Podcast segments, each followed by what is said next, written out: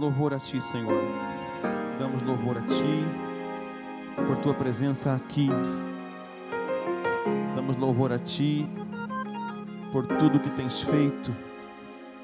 Damos louvor a Ti por tão grande salvação. Damos louvor a Ti pela habitação do Espírito Santo em nós. Damos louvor a Ti pela paz derramada em nosso coração pelo Teu Espírito. Damos louvor a Ti pela graça que se revelou. Damos louvor a Ti. Damos louvor a Ti. Fala conosco, Senhor, nos instrui, nos ensina, nos conduz em revelação e poder. Em nome de Jesus. E flua nesse lugar. Flua. Confirma com sinais a tua palavra. Em nome de Jesus. Amém. Abra sua Bíblia em Hebreus, capítulo 6.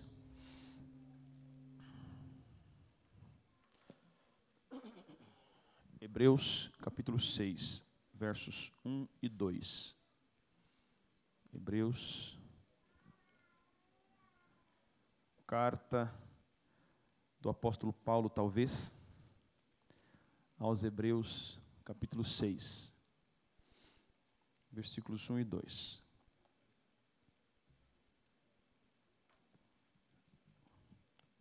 Tudo que nós fazemos, nosso jeito de adorar, de louvar, nossa forma de pregar, de tocar, de cantar, de glorificar, a forma pentecostal de fazermos as coisas tem justificativa, tem uma teologia por detrás, tem um fundamento, tem uma ciência por detrás.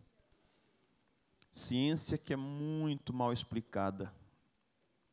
Que Deus nos dê graça para entendê-la melhor. Então hoje nós vamos completar o que falamos semana passada, quando tratamos sobre a energia espiritual, a unção. E hoje vamos tratar sobre a ciência da imposição de mãos, que é tão feito e tão pouco explicado também. São 21 horas e 20 minutos. Vou tentar ser breve, porque eu quero comer bolo.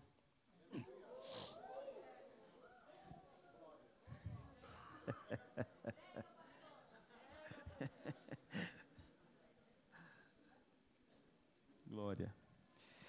Por isso, deixando os rudimentos da doutrina de Cristo, prossigamos até a perfeição, não lançando de novo o fundamento do arrependimento de obras mortas e de fé em Deus, e da doutrina dos batismos e da imposição de mãos ou das mãos, e da ressurreição dos mortos e do juízo eterno. Diga amém. Você pode se assentar.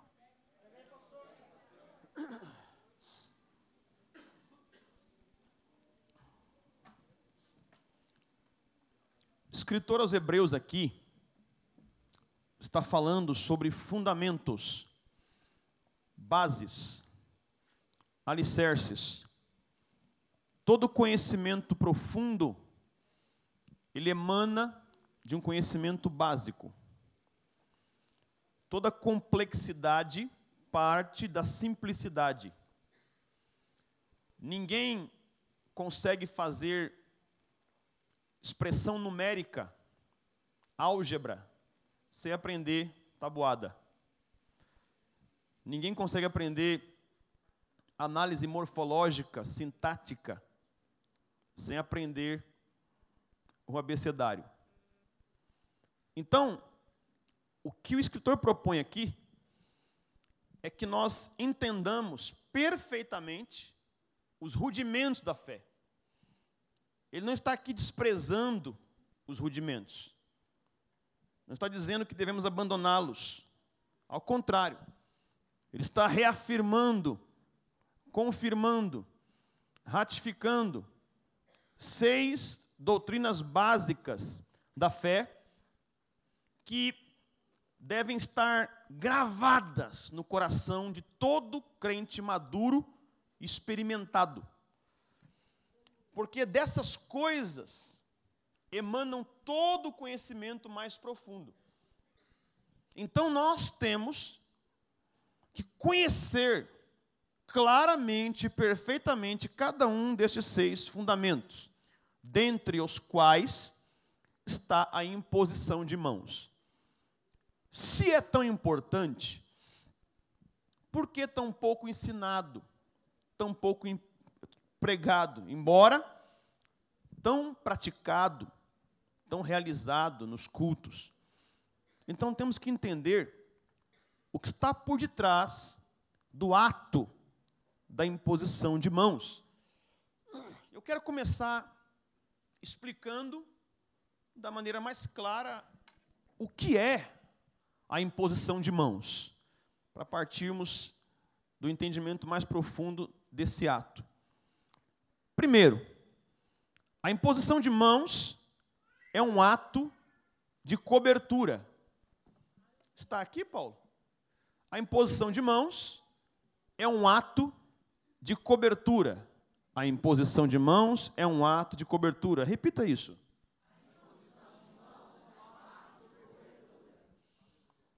Quando alguém põe as mãos sobre você, note a diferença. Sobre você, não em você. Sobre você. O ato de imposição de mãos bíblico é impor sobre toda a sua extensão, a partir da cabeça. É cobrindo você. A ideia bíblica neotestamentária e veterotestamentária de imposição de mãos é isso. É mãos sobre Antigo e Novo Testamento. Isso fala de alguém te cobrindo, de alguém estendendo um guarda-chuva de graça e bênção sobre você. Então, primeiramente, você tem que saber disso. A imposição de mãos não é um ato qualquer, aleatório, um ato bobo, sem explicação. É, em primeira instância, um ato de cobertura. Quando você coloca sua cabeça sob as mãos de alguém, você está de alguma forma dizendo: me cubra com aquilo que está ministrado no altar hoje, ou me cubra com aquilo que está sobre a tua vida e ministério. Me cubra com a unção que está sobre você agora. Está escrito em Hebreus 7,7, Novo Testamento. Um texto que cai esquisito nos ouvidos daqueles que não são espirituais, porque a nossa geração não gosta da ideia de hierarquias espirituais. Nós temos que lembrar que hierarquias nasceram em Deus, nasceram no céu. Antes que houvessem homens, exércitos com generais, patrões, chefes, patriarcas, já havia uma ideia de hierarquia no céu, de anjos, arcanjos, serafins, querubins. Então, falar de hierarquia para cristão tem que ser fácil. A diferença é que a hierarquia espiritual não fala de algum tipo de despotismo, de algum tipo de. Mas fala de no reino, não fala de quem manda e quem obedece, mas fala de quem abençoa e de quem é abençoado. Então temos Hebreus 7,7 que diz: sem contradição alguma, o menor é abençoado pelo maior. E a ideia de maior ou menor aqui é justamente na questão de separação do abençoador e do abençoado. Diante de Deus, para a salvação, estamos igualados. Diante de Deus, para o amor dele, estamos igualados. Mas diante dele há aqueles que ele designou para que abençoassem e aqueles que ele designou para serem abençoados. Isso é uma dádiva. Então, a imposição de mãos é um ato de cobertura. Segundo, a imposição de mãos é um ato de ativação. ativação. Pela imposição de mãos, o Espírito Santo pode despertar o que há de Deus em você. Por exemplo, você tem dons, e eu garanto, você tem. Deus te deu dons, te deu talentos. Tudo que há em você veio de um gracioso e bondoso pacote que Deus te deu. Mas muita gente não consegue fluir nos próprios dons, sejam os espirituais ou os naturais, porque todos vêm de Deus. Mas pessoas não conseguem prosperar porque não conseguem operar nesse dom que há neles. Pessoas estão muitas vezes a um passo de crescerem e prosperarem na vida, mas estão tentando fluir em dons alheios, fazer o que outro faz. Mas quando você descobrir o teu dom e esse for ativado, começa a sua trajetória de prosperidade e bênção em favor de Deus. Então, dentre outras coisas, a imposição de mãos tem um caráter ativador, é um ato de ativação. Em 1 Timóteo 4,14, Paulo diz que o dom de Timóteo foi ativado, foi concedido pela imposição de mãos do presbitério, daqueles que estavam incumbidos de autoridade sobre a igreja. Então Timóteo colocou a cabeça sob as mãos de um grupo de homens ungidos, um sacerdócio do Novo Testamento. Isso ativou dons em Timóteo, despertou dons em Timóteo, manifestou dons em Timóteo. Quando você recebe em posição de mãos, dons são ativados em você.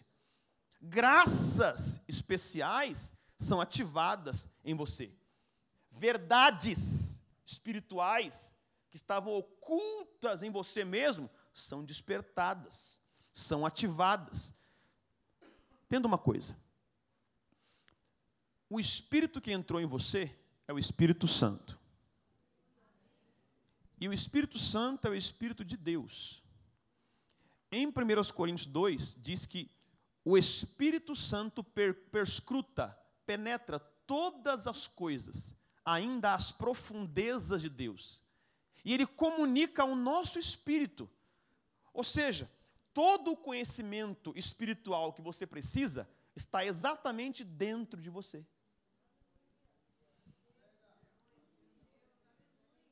E quando você entende que a imposição de mãos é uma das maneiras de ativar essas verdades, você começa a viver em revelação. Não só em conhecimento teórico, teológico, mas em revelação. Há tanto a dizer, por exemplo, do dom de línguas que é ativado por imposição de mãos. Na semana que vem, eu vou falar coisas sobre línguas que eu nunca falei nem aqui. São coisas do seu devocional são coisas praticáveis no seu oculto. Mas isso pode ser ativado pela imposição de mãos, porque a imposição de mãos é um ato de ativação. O mesmo Paulo disse ao mesmo Timóteo, em 2 Timóteo 1,6, que o dom que ele recebeu, recebeu pela imposição de mãos de Paulo, a ativação. Terceiro, a imposição de mãos é um ato de confirmação. Confirmação. Ou seja, é um atestado de Deus daquilo que você já é e não sabe ainda. É um atestado divino daquilo que você já tem, mas precisa ser confirmado diante do corpo, da igreja. É por isso que ninguém pode fazer assim, ó. A partir de agora, em nome de Jesus, sou pastor. A partir de agora, em nome de Cristo, eu sou evangelista, apóstolo, profeta, mestre, líder. Não dá. A imposição de mãos demanda um ato de humildade. Porque impor as mãos, ou melhor, colocar a cabeça sob as mãos, demanda dizer: alguém que na graça, nesse momento, no sacerdócio, no ministério, é, aspas, maior do que eu, vai colocar as mãos sobre mim. Então, isso demanda humildade. Há uma canção antiga que os pastores cantavam toda vez que iam ordenar ministros, obreiros. E quando eu fui consagrado em 2006, eu estava de joelho no altar, em Madureira, e a canção foi cantada. E meu pai amava essa canção. De joelho é melhor, de joelho é melhor, na alegria e na dor, sempre orando ao Senhor, de joelho é melhor. E no altar, nós de joelhos, recebendo a imposição de mãos de homens de Deus. E aí culminava, depois da oração, com trabalhai e orai na seara e na vinha do Senhor. Meu desejo é orar e ocupado quero estar, sim, na vinha do Senhor. Ou seja, quando você recebe imposição de mãos, você é ativado e é confirmado diante das pessoas. O apóstolo Paulo foi ungido por Deus num encontro particular com Jesus no meio da estrada. Só quem viu foi quem estava com ele lá, um punhadinho. Mas a igreja não sabia disso. Tanto que quando ele entrou em Damasco, a igreja não queria nem conversa com ele. Porque ele veio para matar, agora está pregando. Então, ninguém creu. E essa descrença durou pelo menos 11 anos. Ele não foi confirmado. Ele não foi exposto à igreja, e a igreja não viu que ele era chamado por Deus para ser apóstolo. Mas lá em Atos 13, do 1 ao 3, está escrito que Paulo estava servindo na igreja que estava em Antioquia, uma igreja local. Por quê? Porque ninguém pode ser confirmado senão a partir da igreja local. Pessoas têm que ter igreja local. Atos 13 diz: na igreja que estava, geografia, em Antioquia, local, estavam alguns profetas, doutores, a saber, aí fala o nome de vários irmãos, e por último, Saulo, Paulo. Paulo era mais um. Ele se tornou depois o grande apóstolo Paulo, mas era mais um ali, servindo. E a Bíblia diz que servindo ele ao Senhor, o Espírito Santo falou com o ministério da igreja: Apartai-me a Barnabé e a Saulo para a obra que eu, eu quem? O Espírito Santo. Eu os tenho designado, escolhido, determinado. E aí jejuaram de novo, oraram de novo e impuseram as mãos. Para quê? Para confirmar. É, são apóstolos. Vão. Todos precisam da igreja para o seu nível de envio. A pior coisa que você pode fazer é ir sozinho, ir por conta própria. Mas eu sou capaz, e Paulo não era? Mas eu estou pronto, e Paulo não estava? Ele esperou tanto, e ficou lá servindo, numa igreja local. E no tempo oportuno, o Espírito Santo falou: e quando ele fala, não tem homem que não ouça. Não tem ministério que não ouça. E se não ouvir, Deus chacoalha pastor, anjo da igreja, líder, mas você vai no tempo certo. Então o ponto é que esse ato de confirmação é feito por imposição de mãos. As pessoas veem você sendo ministrado, com mão sobre a sua cabeça, e a igreja percebe, agora ele está confirmado no seu ministério. Isso é bíblico. E quarto, a imposição de mãos é um ato de transferência. Transferência. Mas antes que eu fale de transferência, deixa eu voltar só um cadinho para trás, para falar mais uma coisinha sobre ordenação, consagração e confirmação. O apóstolo Paulo falou em 1 Timóteo 5, 22. A ninguém emponhais as mãos precipitadamente. Não participes dos pecados alheios. Interessante isso. O que ele está dizendo? O contexto aqui desse capítulo é consagrações de obreiros, ordenação ministerial. Não é você, de repente, olhar para alguém e orar por cura, e não, não posso pôr a mão de forma precipitada, não é isso. É o ministério, só porque viu talento, carisma e habilidades, já colocar a mão rápido. E muitas vezes acontece isso. Podemos errar. Homens erram. Mas Deus alinha as coisas. Porque pessoas vocacionadas têm um tempo certo de maturação. Agora, o que significa impor as mãos precipitadamente? É impor as mãos enquanto aquele obreiro chamado, vocacionado, ungido, ainda é neófito. E Paulo diz o que é neófito. É isso. Neos frutos, recém-plantado. Não deu tempo de dar frutos.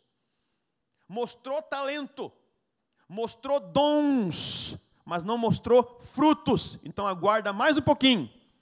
Espera mais um pouquinho. E depois receba a imposição de mãos. Agora sim, quarto, é um ato de transferência. Quando você recebe imposição de mãos, algo é transferido para você. Quando recebemos imposição de mãos, algo nos é transferido. E o que é transferido? Aquilo que foi especificamente ministrado pelo ato. Ou seja, se num culto estamos ministrando sobre cura e impomos as mãos, cura é transferida. Se estamos orando por libertação, libertação é transferida. Liberdade no espírito é transferida. Então, o que é ministrado? É por isso que numa reunião, num culto, você tem que estar atento ao que é dito, do começo ao fim. Porque alguma coisa do que Deus está falando através do homem, da mulher, limitado, imperfeito, falho, mas ungido naquela noite, é exatamente o que você precisa. E o ouvir é importante. Porque a pregação é ouvida, mas a bênção da pregação é ministrada. Pregar é uma coisa, ministrar é outra. Pregar é proclamar, ensinar é dizer, é discorrer, mas ministrar é administrar o que está na dispensa de Deus. É dizer, está aqui, ó, o que Deus falou com você é real, toma. E Deus faz isso num culto. Agora, eu gosto muito desse texto, Deuteronômio 34, 9. Aqui diz que Josué foi cheio do espírito de sabedoria. Quando? Quando Moisés impôs as mãos sobre ele. Josué tinha que encarar o desafio de assumir o lugar de Moisés. Moisés era um cara bom, abriu um mar, fez comida cair do céu, o cara orou, as dez pragas vieram. Um cara bom, um bom obreiro. E aí Josué vê isso. O que ele pensa? Como é que eu vou substituir esse homem? Como é que eu vou ficar no lugar dele? Ele tem temores. Mas quando esse Moisés impõe as mãos sobre ele, transfere sobre ele sabedoria. Sabedoria. Tudo que é preciso para um chamado, para um ministério, vem a partir da imposição de mãos de quem te ministra. Quando eu fui pastorear e comecei o ministério pastoral, eu era um pregador, um evangelista. Eu não me sentia habilitado para o pastorado, que é tão complexo. Então, quando a mão do homem de Deus foi colocada na minha cabeça, houve uma transferência de todo o pacote necessário para eu atuar no ofício pastoral. Imposição de mãos é um ato de transferência. E tudo isso aqui é um ato da bênção. Tudo isso aqui diz respeito à bênção de Deus. É a bênção de Deus que nos cobre, é a bênção de Deus que é ativada em nós, é a bênção de Deus que é confirmada em nós, é a bênção de Deus que é transferida para nós, tudo é a bênção. Então, o canal da bênção é a imposição de mãos. A nossa geração tem que reaprender o valor da benção. Poucos na nossa geração sabem o que é a benção. Nós cantamos a benção. Nós falamos de bênção, mas não sabemos o que é a bênção. A bênção é todo o favor de Deus transferido para alguém. A bênção é o que traz todo o recurso necessário para o cumprimento do teu propósito. A bênção é a capacidade, a habilidade de prosperar em qualquer tempo, em qualquer lugar. Quando você é abençoado e tem a bênção, e a bênção tem princípios.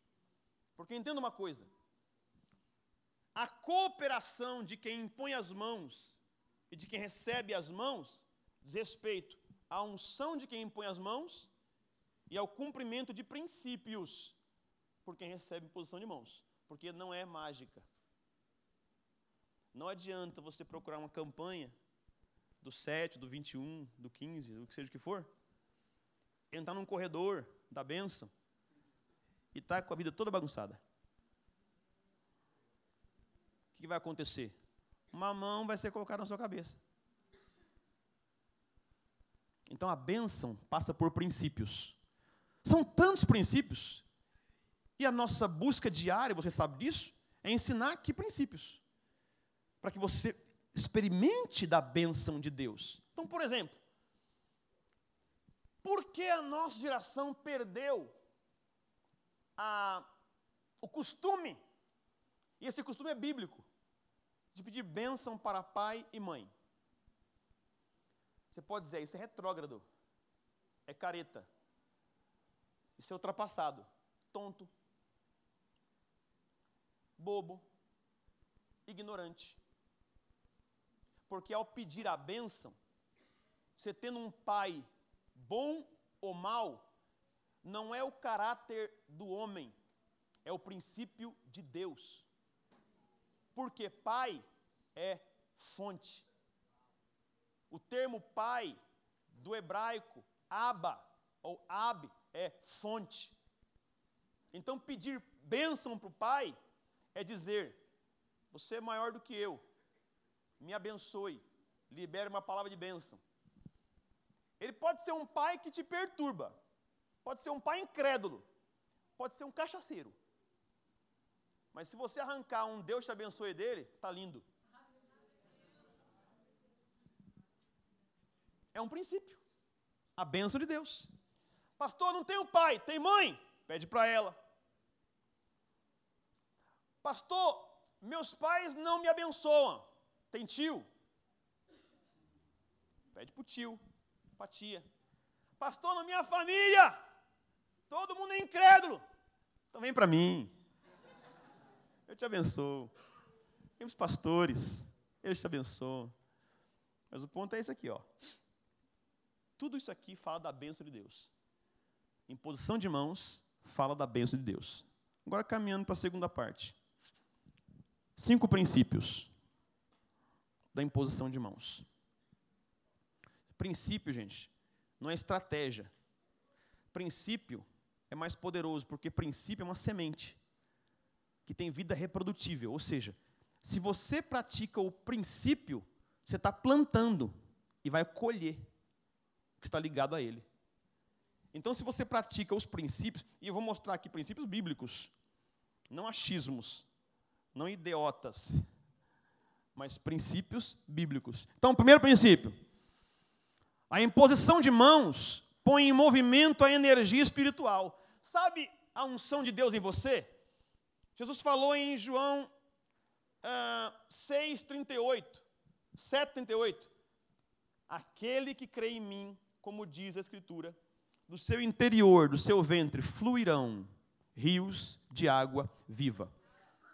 Tem um movimento espiritual que acontece dentro de você. Tem um, uma ebulição espiritual dentro de você. Você pode estar pecando, você pode estar falhando, mas a ebulição está aí. Mesmo falhando, você sente, está aqui. Eu tenho que dar, dar ouvidos a isso. Eu tenho que considerar isso. Está aqui, fluindo em você.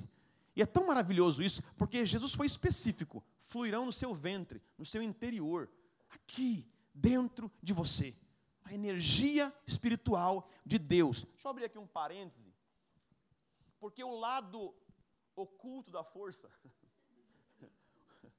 o lado ruim da força, usa termos da nova era. Por exemplo, a medicina oriental descobriu os chakras do corpo, sete chakras, que são pontos de energia que podem ser constatados, isso aqui é científico, por aparelhos. No seu corpo, do, da cabeça aos pés, tem pontos de energia, é onde flui a força energética do seu corpo, ok? A questão é como se manipula isso do lado de lá. Mas é interessante que o chakra central é de onde emana mais energia, que é justamente aqui no ventre. É onde se manipula através de yoga e tantas coisas. É aqui. E é exatamente aqui que a unção do Espírito Santo vem morar, vem residir. Aquele que crê em mim, como diz a Escritura, rios, não é gotinha não, é rios de água viva fluirão, manarão, verterão do seu ventre. É onde Deus coloca a unção em você. Aleluia, aleluia. E a imposição de mãos põe isso em movimento. Porque às vezes a unção na vida de alguém é água parada. A pessoa tem unção, mas não faz nada. Ela foi ungida, mas está fazendo outra coisa, está alheia, indiferente. Não quer nada com nada. Então, quando ela quer, quer despertar, quer fazer, uma imposição de mãos pode colocar em movimento a unção dentro dela. Segundo princípio, você escolhe quem impõe as mãos sobre você. Como assim? Quando você escolheu uma igreja, você escolheu mãos. Escolher uma igreja é escolher um corpo presbiterial. Quando Paulo diz que Timóteo recebeu pela imposição de mãos do presbitério, porque aquela igreja foi a igreja que Timóteo pertenceu.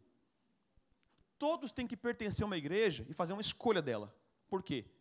É aqui onde eu vou colocar minha cabeça sob mãos. É aqui que eu vou ver a bênção de Deus fluindo em minha vida a cada culto. É aqui. Eu escolho. Ninguém pode obrigar você. Ó, você tem que vir receber imposição de mãos aqui. Não, é você que escolhe.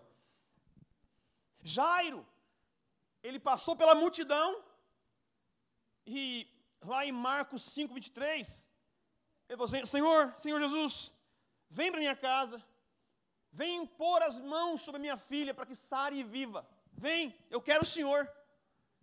Mas ele era um fariseu, um príncipe. Ele tinha fariseus, tinha outros religiosos sacerdote. Não, eu quero Jesus. Quem não quer, né? Eu quero o Senhor. Coloca a mão na minha filha. Eu escolhi o Senhor. Você escolheu. Quando escolheu uma igreja, você escolheu um ministério que vai abençoar você, ministrar você. Atos 3 de novo. O apóstolo Paulo escolheu a igreja de Antioquia. E lá impuseram as mãos nele. Então você escolhe quem impõe as mãos em você. Terceiro, só pode impor as mãos sobre você quem está sobre você. E aí, de novo, encontramos Hebreus 7,7. Sem contradição alguma, o menor é abençoado pelo maior. Agora, por que você escolheu uma igreja? Primeiro, porque o Espírito Santo guiou você.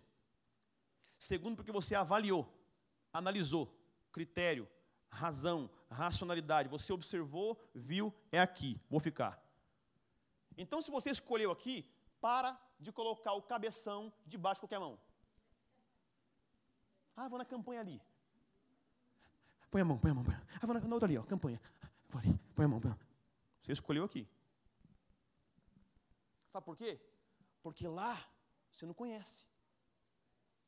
Pode ser de Deus, glória a Deus, pode ser sim. Se não for. Você avaliou aqui. Você foi guiado para cá.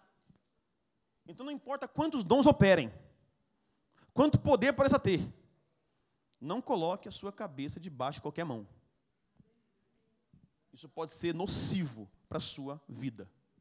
Guarde se quiser.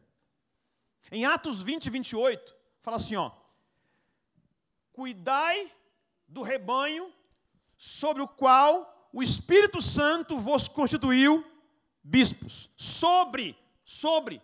Deus constitui ministério sobre a igreja. Não é para oprimir. Esse sobre é para cobrir. É para guardar.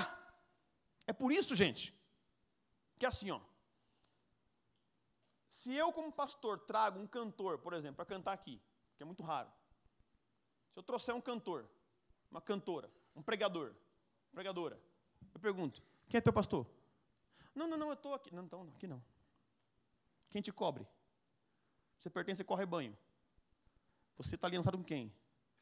Tem compromisso com quem? Isso aqui é princípio. Isso aqui não é ideia de pastor e de igreja.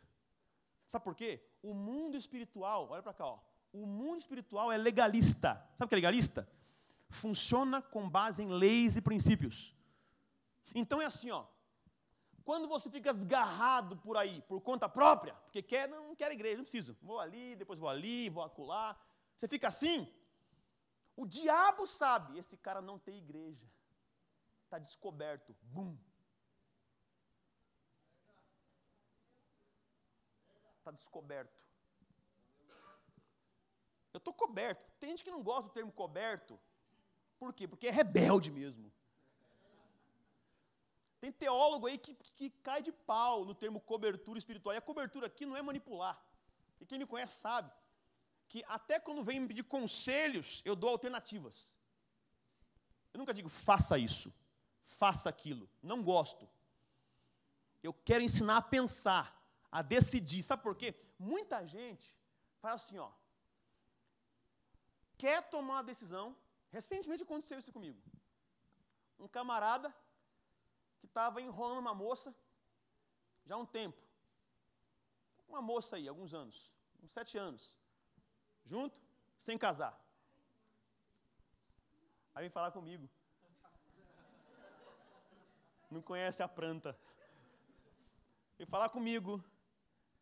Fala, pastor, eu, preciso uma, eu quero uma decisão. Eu preciso tomar uma decisão na minha vida, acabou, eu preciso. Então, me dá um conselho.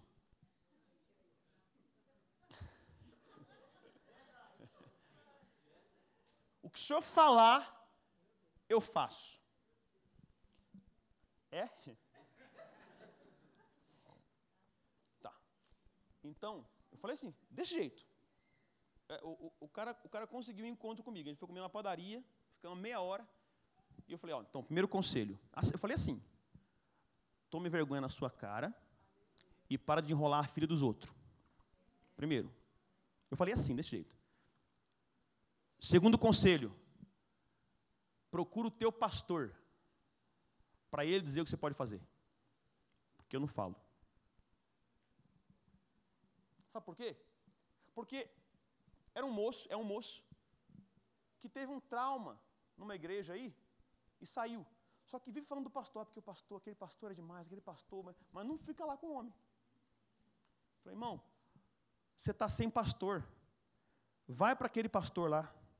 Mas ele errou, ele falou, vai para aquele pastor.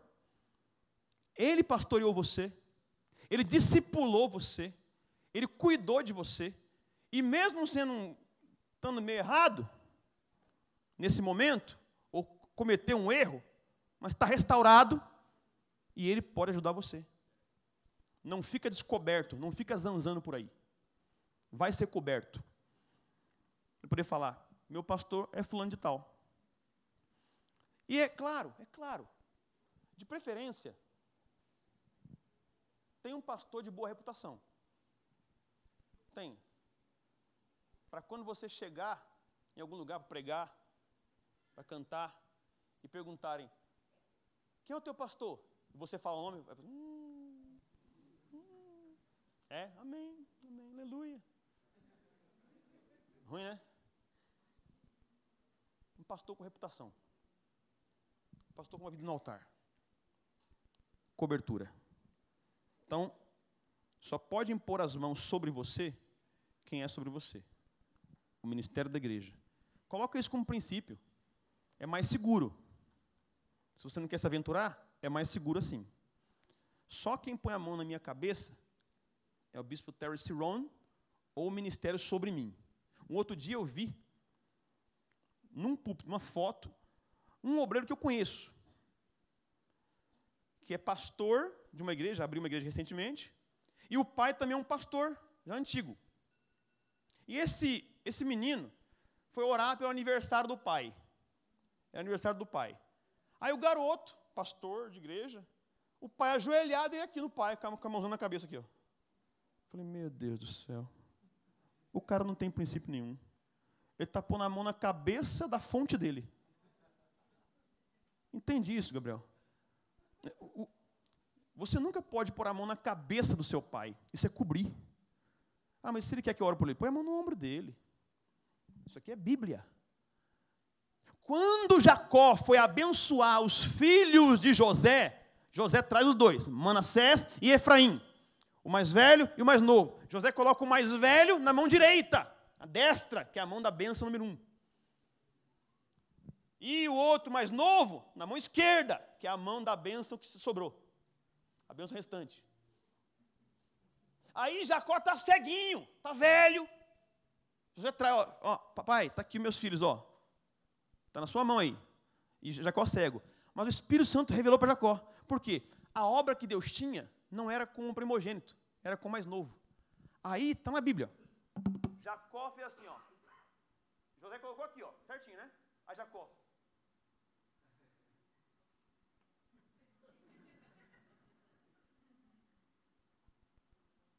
Inverteu a mão e cobriu. Então, nunca coloque a mão sobre alguém que está acima de você espiritualmente, ministerialmente. Nunca.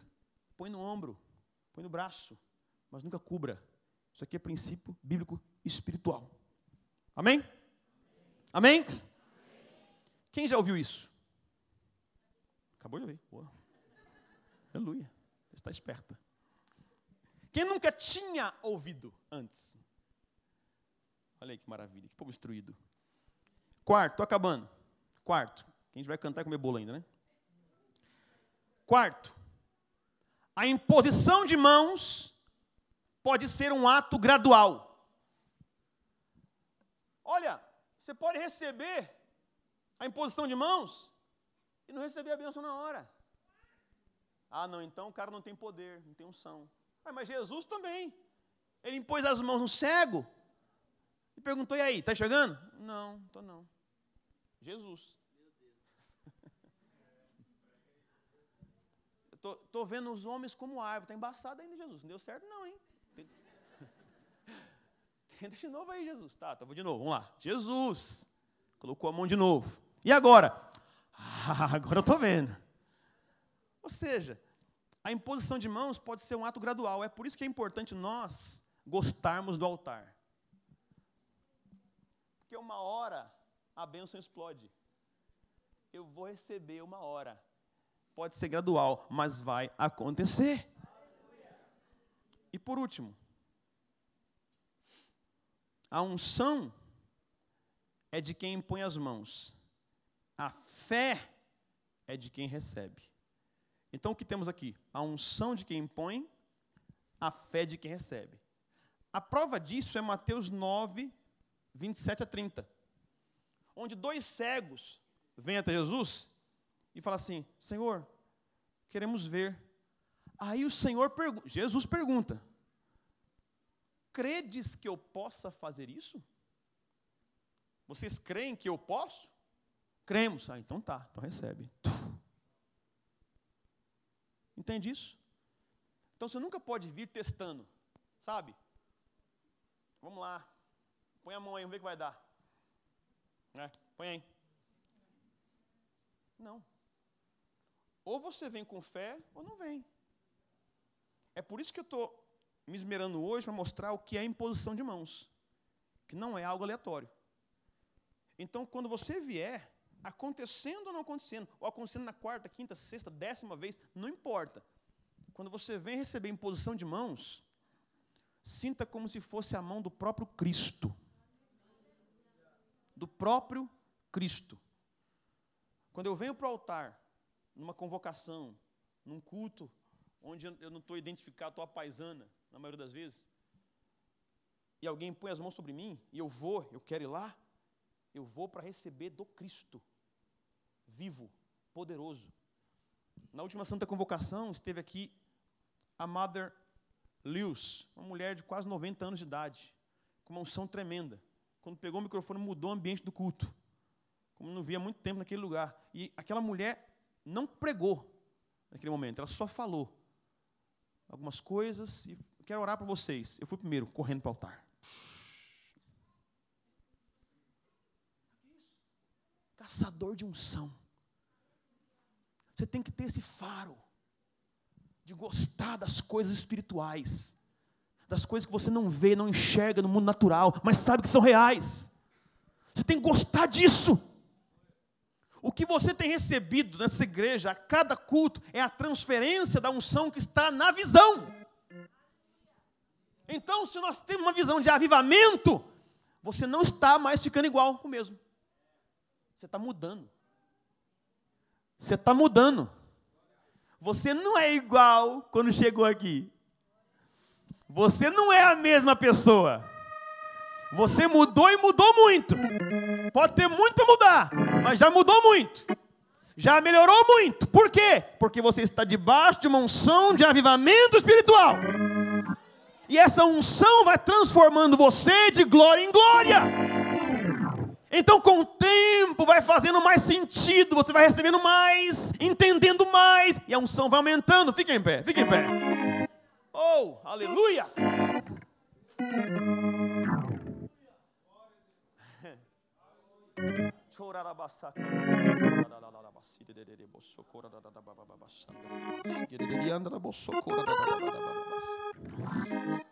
Glória!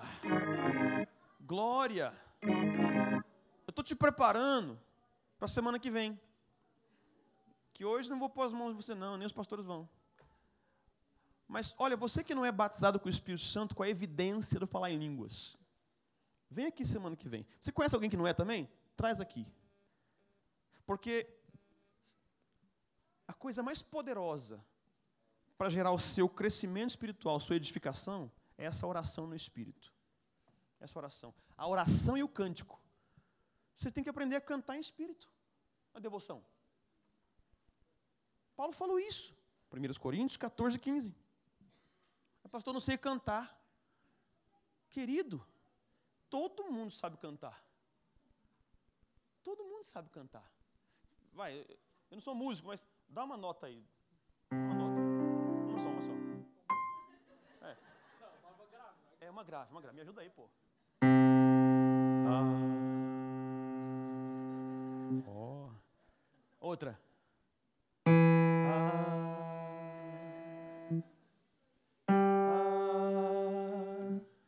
Só. Quando você estiver cantando na sua devoção pessoal, começa a cantar assim, ó. Vai, a primeira nota, a primeira.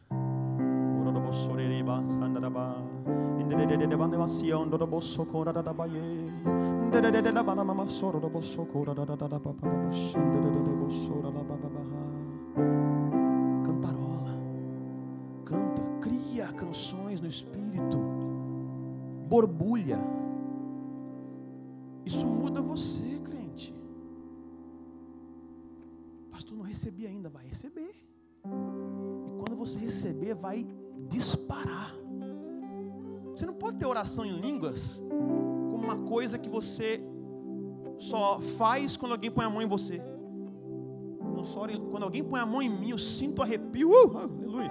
Aí eu falo em línguas. Não, não, não, não, não. É único dos dons. Você pode usar a hora que você quiser. Agora, vem pronto. Vem pronto, porque unção tem para isso aqui. Unção tem sobra para isso aqui. Vem com fé, mas não espera Quem aqui fala português? Você tem dificuldade? Você fica.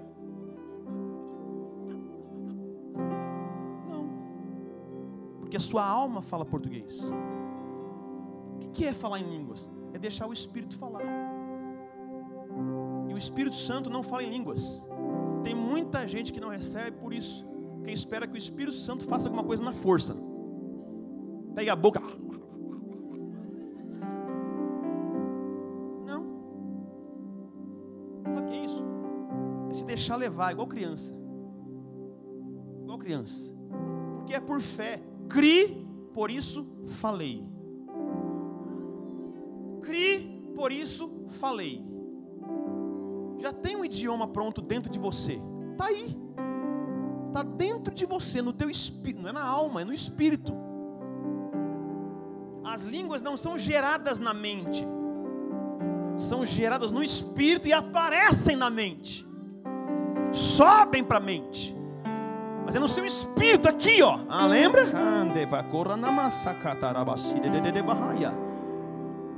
Dentro de você há um idioma novo. Você nasceu de novo. Porque nasceu de novo, tem um espírito novo. Recriado, igual Jesus.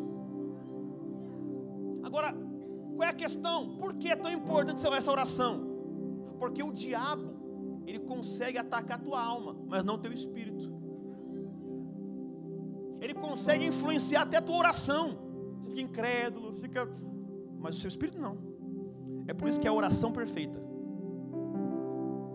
oração perfeita.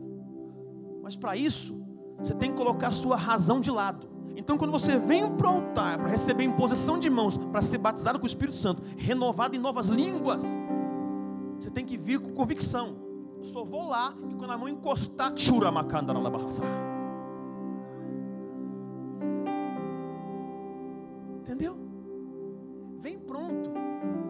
Sabe por quê? Eu vou te garantir uma coisa. Estou acabando já.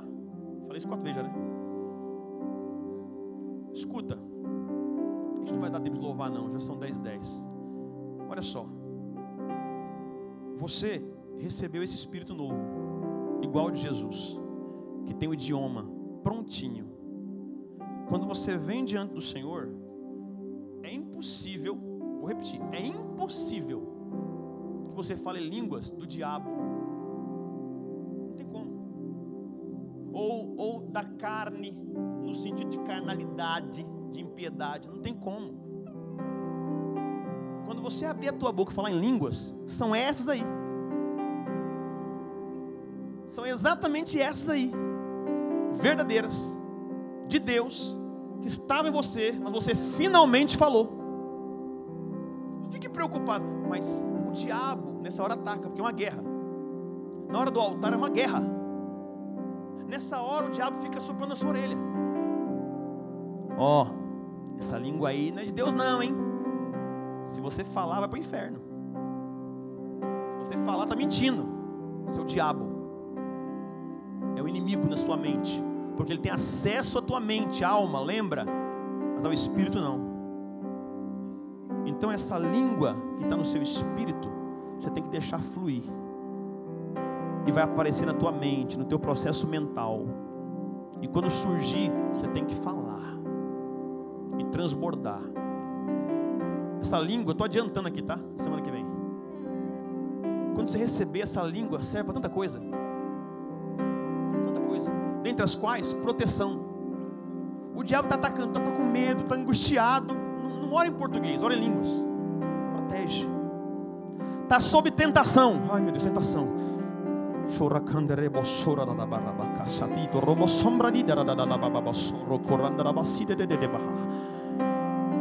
Linguistas profissionais já comprovaram, é, essa língua aí tem estrutura fonética. Porque você acha que não tentaram provar o que o pentecostal faz para desmitificar? Tentaram. Mas linguistas descrentes comprovaram, pastor Tiago, que as línguas que nós falamos têm estrutura fonética. Ou seja, não tem como ser invenção.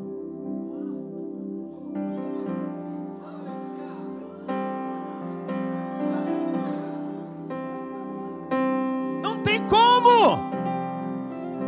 Eles não conseguem. Quem não é crente não consegue reproduzir certinho. Vai imitar, vai ser uma lambança. Mas crente mas crente quando abre a boca e fala em mistério, meu irmão, sai de baixo. O diabo não alcança essa oração. Essa é a oração perfeita. É a oração que ora o que o seu espírito precisa. Que você não entende agora, não sabe nada, mas está orando perfeitamente. E no tempo certo, a resposta vem na alma, perceptivelmente.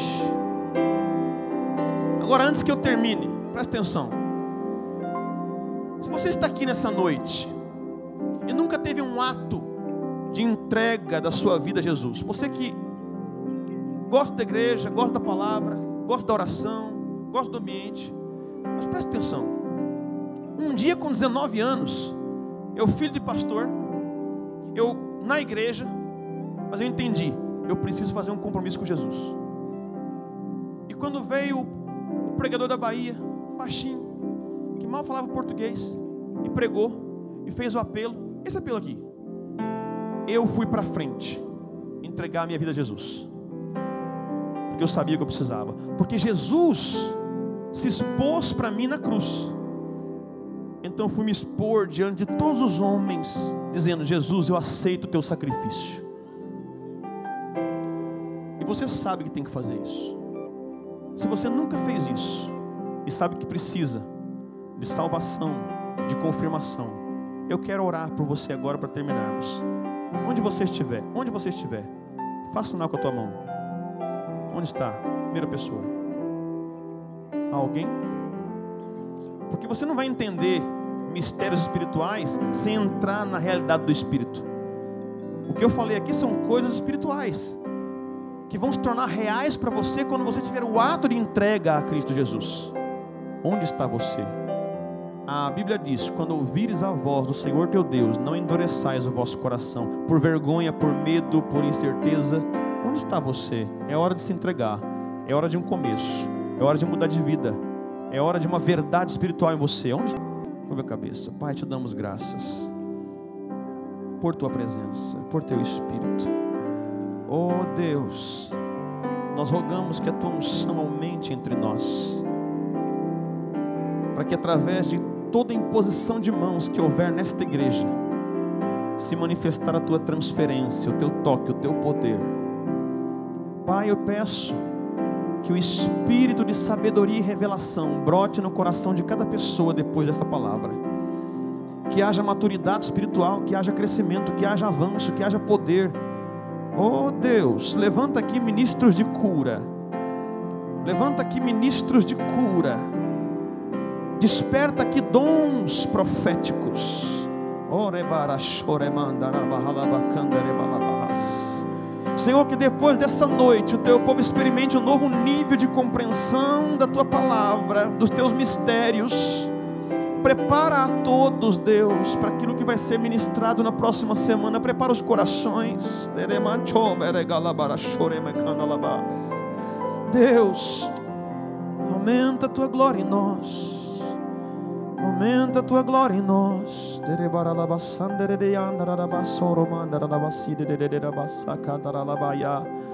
Aumenta o teu poder em nós, Deus. Aumenta, aumenta, aumenta, aumenta, aumenta, aumenta o grau da unção. Aumenta o grau da unção aí dentro do coração de cada um. Aumenta, aumenta a tua presença, que ela se torne perceptível, tangível, real. Aumenta, Espírito Santo. Aumenta, Espírito Santo, Espírito Santo. Nosso clamor é: vem, vem, vem, vem, Senhor. Nosso clamor é: vem, vem sobre nós com teu fogo. Vem sobre nós com a tua unção, vem sobre nós com a tua glória, vem, vem Deus. Recorra na barianda la baixaia. Candere bosso cura da da da barindere de bossanda la da baga. Shedere de bos candida. Randa la da boskitere de bati de anda la baixanda la da borrobo sobra candere de baga. Oh Espírito Santo, edifica corações agora. Ativa dons agora.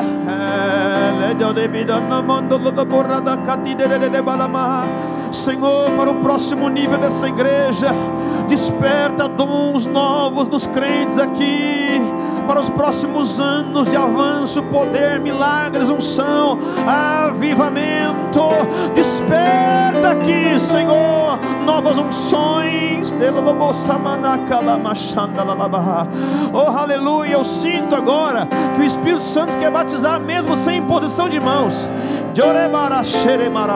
Então, onde você estiver, você já pode falar em outras línguas, já estão fluindo aí no teu interior, às vezes parecidas com as de outro irmão, mas não importa, línguas do céu estão fluindo aí no seu interior, no seu interior. Oh, jorra, jorra, jorra, jorra. Elebai, Joreman, Derebara Galabarasore, Maramaye, Rendala da Bossa Candara Mahaya, Rebredolosi Candara Bossocora, da Bahasiende, Rembledeski, Cranchidorobo Sambra Candiandolo Bossocora, la Mahaya. Aleluia, aleluia. Vem Deus.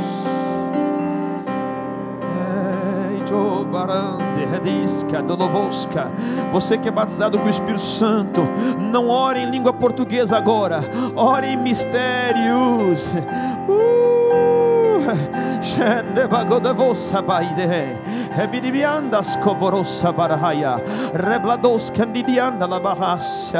Oh, que o próprio Cristo impõe as mãos sobre você agora. Que o próprio Jesus, com suas mãos furadas, com suas mãos cicatrizadas, imponha sobre você estas mãos. Doromonjo rebai, shedebigi, kaniga, kalova, randoska, birimbi, andondo ramando, rosambraianda, colevedencia, rendoloboscanda la mahaya.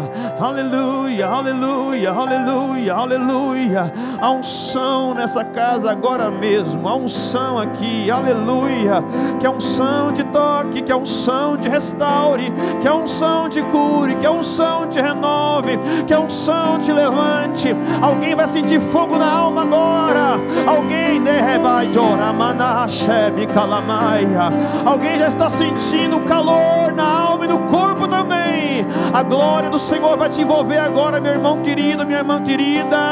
Não resista à presença dEle. Deixa Ele encher você agora. Vai acontecer uma novidade em tua vida. Vai acontecer uma coisa nova em sua vida agora.